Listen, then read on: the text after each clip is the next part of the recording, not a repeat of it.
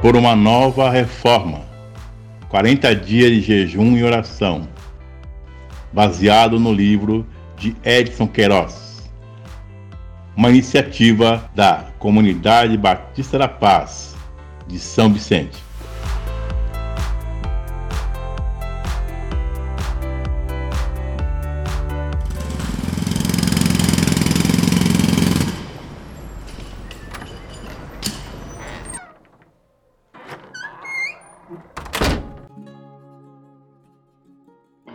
Dia 27.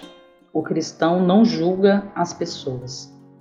Não julguem para que não sejam julgados, pois da mesma forma que julgarem, vocês serão julgados, e a medida que usarem também será usada para medir vocês. Por que você repara no cisco que está no olho do seu irmão e não se dá conta da viga que está em seu próprio olho? Como você pode dizer a seu irmão: Deixe-me tirar o cisco do seu olho quando há uma viga no seu? Hipócrita, tire primeiro a viga do seu olho, e então você verá claramente para tirar o cisco do olho do seu irmão. Não deem o que é sagrado aos cães, nem atirem suas pérolas aos porcos. Caso contrário, estes a pisarão e aqueles, voltando-se contra vocês, os despedaçarão. Mateus 7, de 1 a 6. O cristão não julga as pessoas, porque julgar se coloca no lugar de Deus, que é o justo juiz. Novamente aqui o Senhor chega à área de pensamento antes da ação. Antes de julgar, a pessoa já proferiu a sentença em sua mente. Há alguns princípios nessa questão que o Senhor declara. Quem julga será julgado. O Senhor está falando da reação que as pessoas têm quando são criticadas e buscam naquele que as criticou alguma falha para condená-lo. Quando alguém diz ao outro, você fez isso, o outro rapidamente responde, mas você também fez isso. Podemos estar certos desta realidade. Quando julgamos, seremos julgados. O Senhor também fala da mesma forma e com a mesma medida seremos julgados. Isso significa que quanto maior for o seu juízo contra alguma pessoa, o mesmo juízo será executado contra você. Quando assumimos a posição de juízes, Nunca poderemos dizer que somos ignorantes quanto à lei e que estamos aplicando sobre os outros.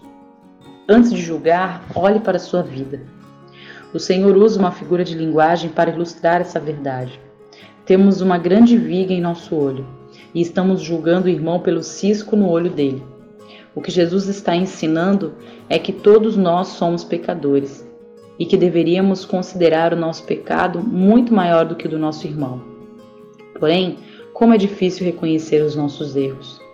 Temos sempre a tendência de achar que somos perfeitos ou melhores do que os outros. O cristão que tem a presença do Espírito Santo, que lhe ajuda a reconhecer a grandiosidade do seu pecado e a maior grandiosidade da graça e do perdão de Deus.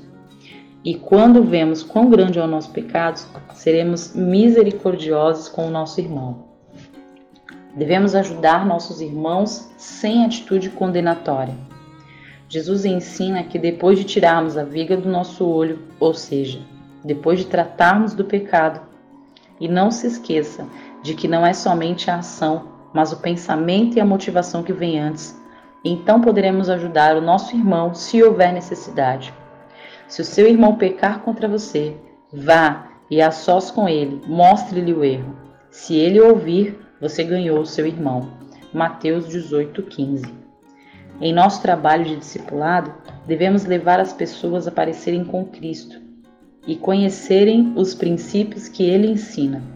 Isso inclui ensino, orientação, exemplo de vida e também exortação e disciplina. Portanto, podemos e devemos ajudar os nossos irmãos a terem vitória sobre o pecado, mas sempre com uma atitude positiva. A meta é ajudá-los a ser como Cristo.